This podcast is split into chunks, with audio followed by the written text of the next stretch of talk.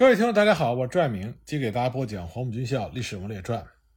今天这集呢，我给大家讲一位黄埔一期中并不为人所知的将领，他的名字叫做梁汉明，他是广东信义人，很多人并没有听过这个名字，但实际上梁汉明他所率领的国军九十九军在抗日战场上也是一支劲旅，这支部队曾经参加了昆仑关作战。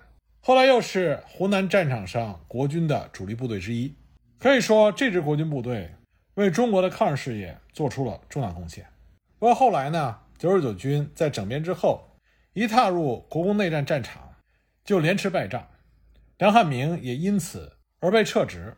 后来呢，戴之奇接替了他的职务。不过很快呢，这支在抗日战场上屡建功勋的英雄部队就被葬送在了国共内战之中。梁汉明出生于一九零零年，别号星海。他家呢是书香之家，父亲梁树雄，清朝的秀才，曾经参与创办了高州中学堂，担任监学和国文教师。后来加入了同盟会，是老同盟会员。一九一一年武昌起义之后，梁树雄领导高州反正成功，任高州军政分府民政长，后来又就任孙中山总统府机要秘书。还担任过茂名、鹤山、德庆等县的县长。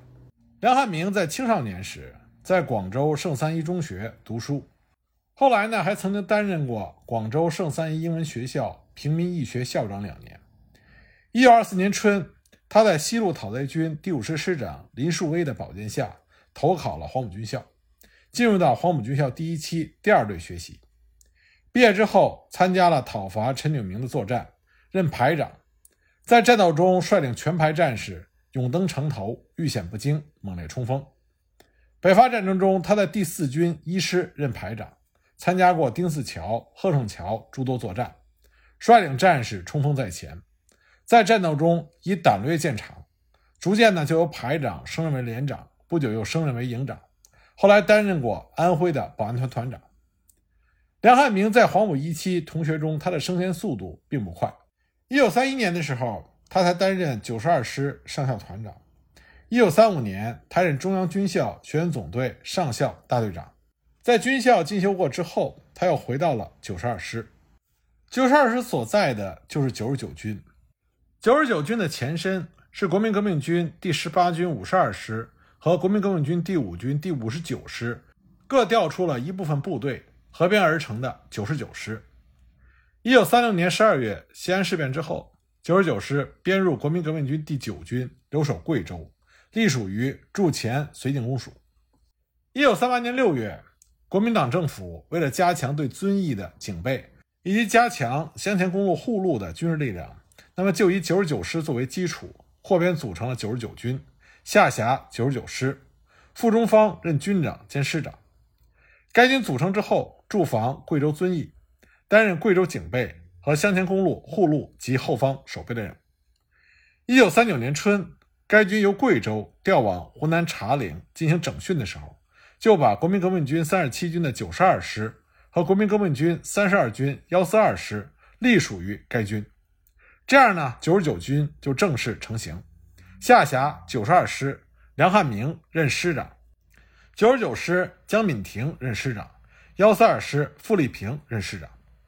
在这次编制调整之后，九十九军就奉命开赴广西，参加了桂南会战。不过，在桂南会战主要的部分昆仑关作战中，九十九军是协同五军作战，表现的呢并不出色。其中，九十九师师长江敏婷因为在南宁八塘镇指挥作战不力而被撤职，由高奎元接任师长。在此之后，九十九军就被调到了湖南战场。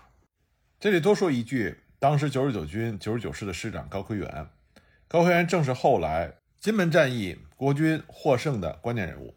一九六五年呢，他被蒋介石任命为陆军总司令，显赫一时。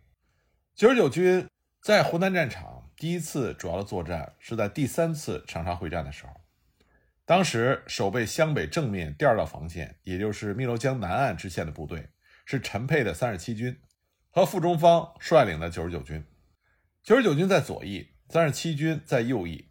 最初呢，日军的进攻态势非常的猛烈，国军的部署呢是层层阻击，将日军引到长沙城下，然后再将日军进行合围，加以歼灭。一九四一年十二月二十四日，日军分数路强渡新墙河南犯。守备新墙河南岸第一线的是杨汉玉的二十军，当即予以迎击。日军陆续增援，在二十五日窜至官王桥、大经街、黄沙街一线。二十军经过逐次的抵抗，以一部和日军保持接触，主力呢则向官王桥东南地区转移，协同由平江方面到达杨林街及其以南地区的孙渡的五十八军部队，向西侧击南下之敌。那么日军掩护主力侧背的部队，就和二十军、五十八军发生了激烈战斗，而其主力继续南犯。二十军和五十八军在完成了迟滞日军前进的任务之后，转移到了平江以东地区。二十六日晚，日军逼近汨罗江北岸长乐街及其以西之线。当时守备在汨罗江南岸的三十七军和九十九军，派到北岸的前进部队就和日军发生了激烈的战斗。二十七日午后三时，日军右翼在归义附近强渡成功，向三十七军和九十九军就展开了攻势。国军部队顽强阻击，日军进攻，双方多有伤亡。二十八日，日军右翼由长乐街附近强渡汨罗江，他们在江上架设浮桥，让汽车和坦克通过。负责防御的三十七军使用迫击炮猛轰，但是根本遏制不了日军进攻的势头。二十九日晚。南方的日军进至新开市大梁桥地区，三十七军按照预定的计划向长乐街金井东侧的山地转移，九十九军呢则向铁路以西的地区转移，准备到日军的侧翼等待合围。三十一日，日军各路的先头部队分别经春华山、枫林港、狮子铺，到达了捞刀河、浏阳河中间地区。除了以一部第四十师团。向浏阳河畔的金坛、渡头市、仙市等地推进以外，主力的第三和第六师团向左大迂回，进攻长沙外围。吉延铁路南下的一部就被九十九军的高奎元的九十九师进行了阻击，伤亡甚大。一九四二年一月一日，日军第三、第六两个师团的主力开始向长沙猛扑，李玉堂率领第十军沉着应战，并且得到了岳麓山上占领阵地的炮兵极大的支援。一月二日起，日军就以进攻浏阳河畔的第四十师团的主力驰援长沙方面。第十军奋力死战，终于保住了长沙核心阵地。一月四日，国军按照预定的计划，向长沙面前的日军大举合围，发动总攻。日军陷于重围，无心恋战，加上粮尽弹绝，所以就向东北突围。突围的日军经春华山、望仙桥、十字铺北窜，被国军包围截击。战斗非常的激烈，道路两侧的每一个山头、每个村落都经过反复的争夺，日军北撤非常的困难。那么阿南惟几为了接应北退的日军，紧急派遣独立第九旅团南下。一月五日，第九旅团途经花门楼、古华山和福林铺以北地区的时候，就遭到了国军猛烈的迎击。七日，又遭到九十九军在新开市神顶山由西向东的侧击，激战到了一月八日。第九旅团大部被歼，北撤的日军在渡过了金井河、唠叨河之后，在一月九日会同第九旅团的残部向汨罗江逃窜。一月十三日，日军由长乐街、新市各处渡过了汨罗江，国军各军分别由正面追击、截击、夹击，以及从左右进行超越追击，让日军狼狈不堪。在日军北撤的路上，遗失累累，尤以福林铺附近为最多。当地后来还驻有倭寇万人冢。到了一月十五日晚，新墙河以南的日军即告肃清，国军恢复了战前状态。那么在这次作战中，九十九军表现出色，得到了薛岳的嘉奖。在此之后，九十九军曾经参加了浙赣会战。一九四三年四月，因为作战出色，军长傅中方被升任为国民革命军第二十四集团军副总司令，梁汉明升任为九十九军军长。他原来担任的九十二师师长一职由艾元接任。常德会战期间，九十九军在洞庭湖区进行驻防。为了策应常德守军的作战，根据薛岳的命令，梁汉明派九十二师的部队进入到日军敌后，断敌补给，阻敌增援。当时参加这个敌后作战的支队长李进新曾经写下了回忆文章。那么这篇文章呢，就让我们可以看到。国军敌后作战的具体情况。那这里呢，我得给大家讲一下，否则的话，我们一提到国军抗日作战，都是正面战场的血拼。一说起敌后作战，想起的全是八路军和新四军。实际上，无论是国军部队还是中国共产党领导的队伍，都曾经和日军正面作战，也都曾经在敌后进行作战，只是侧重点不同而已。九十九军九十二师在接到了梁汉明的命令之后，就组建了两个支队。二七四团团长邹鹏奇将该团的两个营编为一个支队，那么李进新率领不足两个营兵力的一个加强营作为另外一个支队，两个支队统归邹鹏奇指挥。任务呢是经鸭子港、刘华口进出牛鼻滩一线。李进新的支队在清取了鸭子港之后，接到邹鹏奇的手令。大意是说，得知刘华口有日军仓库，守敌只有一个中队，命令李进新支队迅速攻坚该处。当天晚上，李进新就率领支队渡河，向刘华口搜索前进。天亮的时候，发现日军飞机，为了避免无代价的牺牲，所以他命令部队分散隐蔽，趁机休息。但是前方的敌情不明，李进新分外的焦虑，因为他担心日军的兵力并不是一个中队。也许从鸭子港逃走的两百多人也在刘华口，这种可能性不能排除。所以呢，他就把自己的想法向邹团长进行了报告，请示是否把两个支队合并一处，以免孤军作战，敌众我寡，造成损失。那么邹团长的回信是说，即使情况不明，也先到刘华口再说，而且允诺他马上就会率领另外一支支队赶来。入夜之后，李进新支队向刘华口前进。沿途严密搜索，进到距离刘华口约两里处停止，等待邹团长的部队。第二天天亮之前，邹团长率领支队赶到，并且带有俘获的一名汉奸密探。这个密探呢是岳阳人，关于刘华口的情况就从这个密探的口中得到。经过研究，发现呢这个密探所提供的是两天前的情况，并不可靠，仍然需要认真的侦查。白天呢部队休息。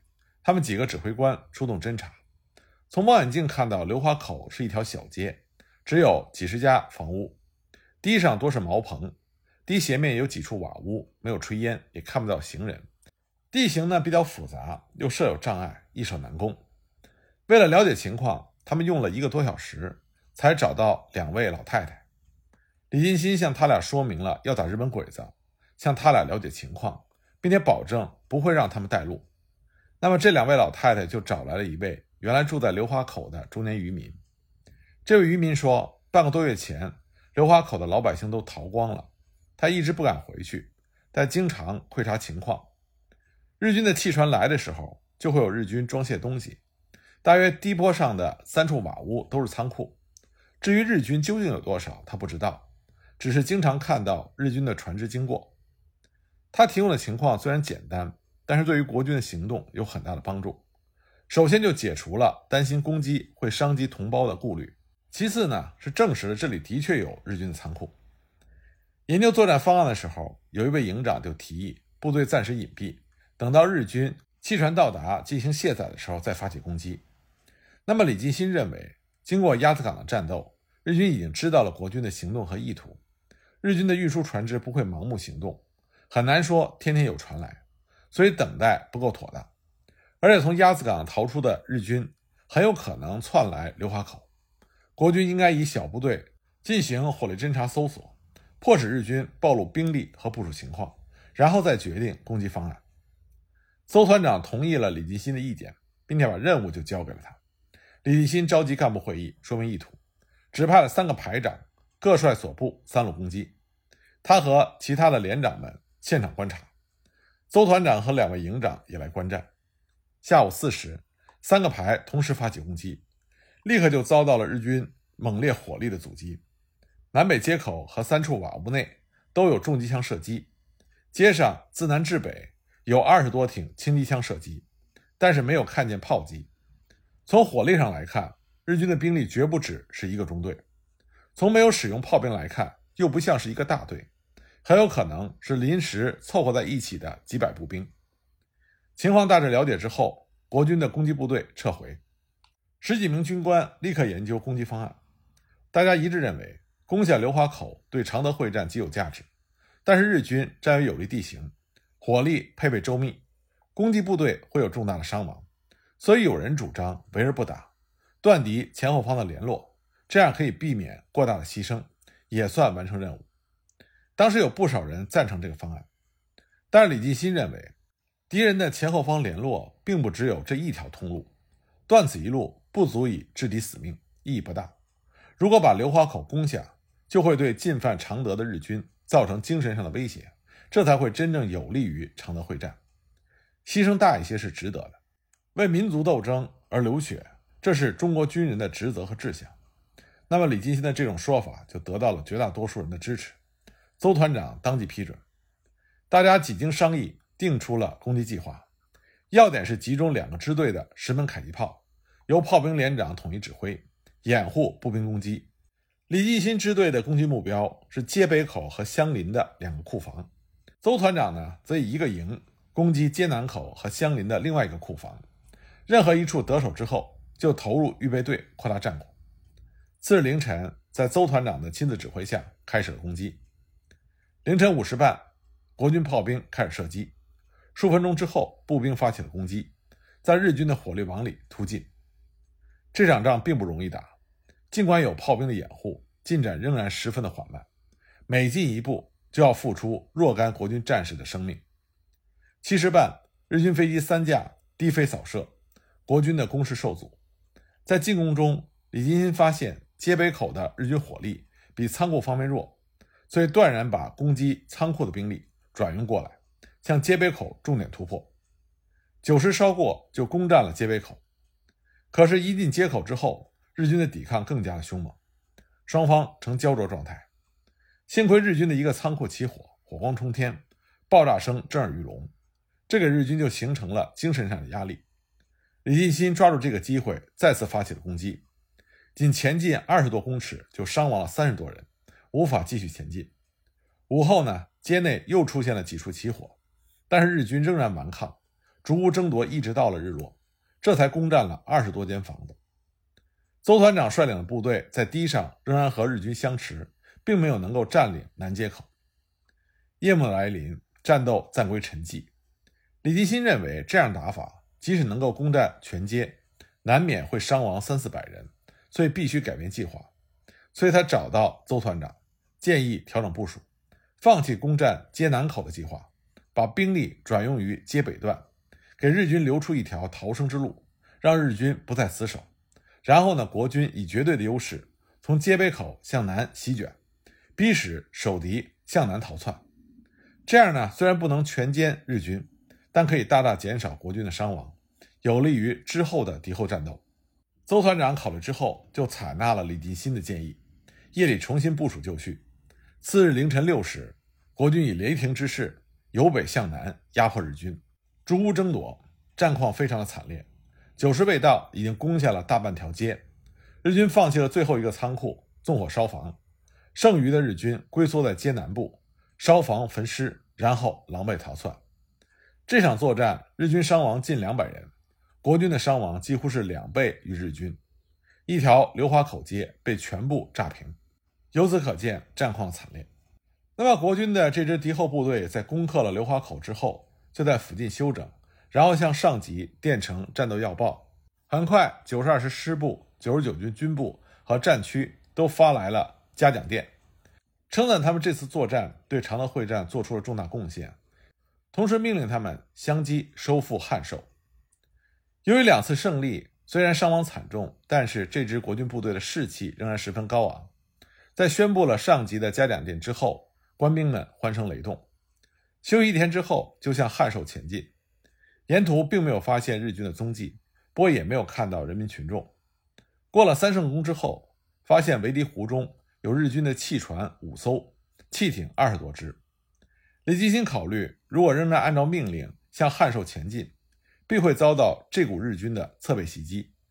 万一汉寿的日军再回头夹击，那么国军的这支支队就会腹背受敌，有被歼的危险。所以他决心先消灭湖上的这股日军。就在李继新率领部队占领阵地的时候，被日军发现，日军的汽船蜂拥扑来，国军在堤上，日军的汽艇在水面，形势对国军十分有利。国军的迫击炮炮火覆盖过去，击沉了敌人的汽艇八只，汽船一艘起火。但日军非常的顽强，仍然不断的扑来，直到二十多只日军汽艇全部沉没，汽船这才狼狈逃去。不过，邹团长到来之后，对李进新进行了责难，理由是没有奉命令就擅自行动。可是李进新也是年轻气盛，不接受批评，因为他认为捕捉战机、消灭日军，这是他作为支队长的本分。他以二十多人的伤亡为代价，击沉了二十多只敌人汽艇。歼灭敌人近两百，即使无功，也绝没有过错。李进新这样当面顶撞了邹团长，邹团长虽然大怒，但也无可奈何，只是命令他麾下的一个营继续向汉寿前进，显然是不想让李进新参与进攻汉寿，作为对他的惩罚。李进新赌气之下，也就在附近宿营，并把详细情况写成报告，派专人送回师部，让师长艾元有所了解，免得。立了功，反而要受到惩处。第二天呢，李继新也率领自己的部队向汉寿前进。早上七点刚过，日军飞机来袭，邹团长的那个营被五架日军飞机轮番扫射达四十分钟之久。当李继新率领部队赶上的时候，他们正在重新集结，一个营的兵员伤亡过半，满地都是死尸，惨不忍睹。这样呢，晋级汉寿的任务。就重新落在了李进新的身上。鉴于日军飞机非常猖獗，李进新命令支队分散前进。为了能够及时的发现敌情，便于集结兵力，他命令搜索排早出发一个小时。结果没想到沿途平静，既没有遇到日军，也没有日军飞机的继续骚扰。进抵汉寿的时候，他们看到的是一座空城。邹团长要向上级报告说攻克汉寿，他的意思呢？是要为被日军飞机射击伤亡惨重的那个营报功，好做交代。不过李继新不同意，认为应该让上级明白敌情，以免判断错误，贻误大局。坚持以没有遇到抵抗就进入汉寿进行报告。那么邹团长鉴于事实和作战纪律，既然李继新不同意，他又只能如实上报。两天之后，师部回电，大意是任务已经完成。侵犯常德的日军已有溃退的模样，星夜返回防地进行补充，另有任务。李继新理解上级的意图，日军已经开始撤退，不可能允许他们这样一支小规模的敌后部队堵死日军的退路。如果他们孤军作战，只会被日军围歼，所以回防是正确。回防之后，师长艾元召见了李继新，当面加冕，尤其是对围堤湖战斗表示满意。认为李进新能够当机立断，处置正确，指挥恰当，战果丰厚，但也指出他的缺点，认为尽管来不及指示，也应该向邹团长报告，当面顶撞是不对的。李进新也认为自己年少气盛，所以就登门向邹团长认错，两个人之间的不快就这么解决了。在房地整补之后，他们这支小部队又接受了向安乡方面尾追残敌的新任务。那么他们这个新任务完成的如何呢？我们下一集再继续给大家讲。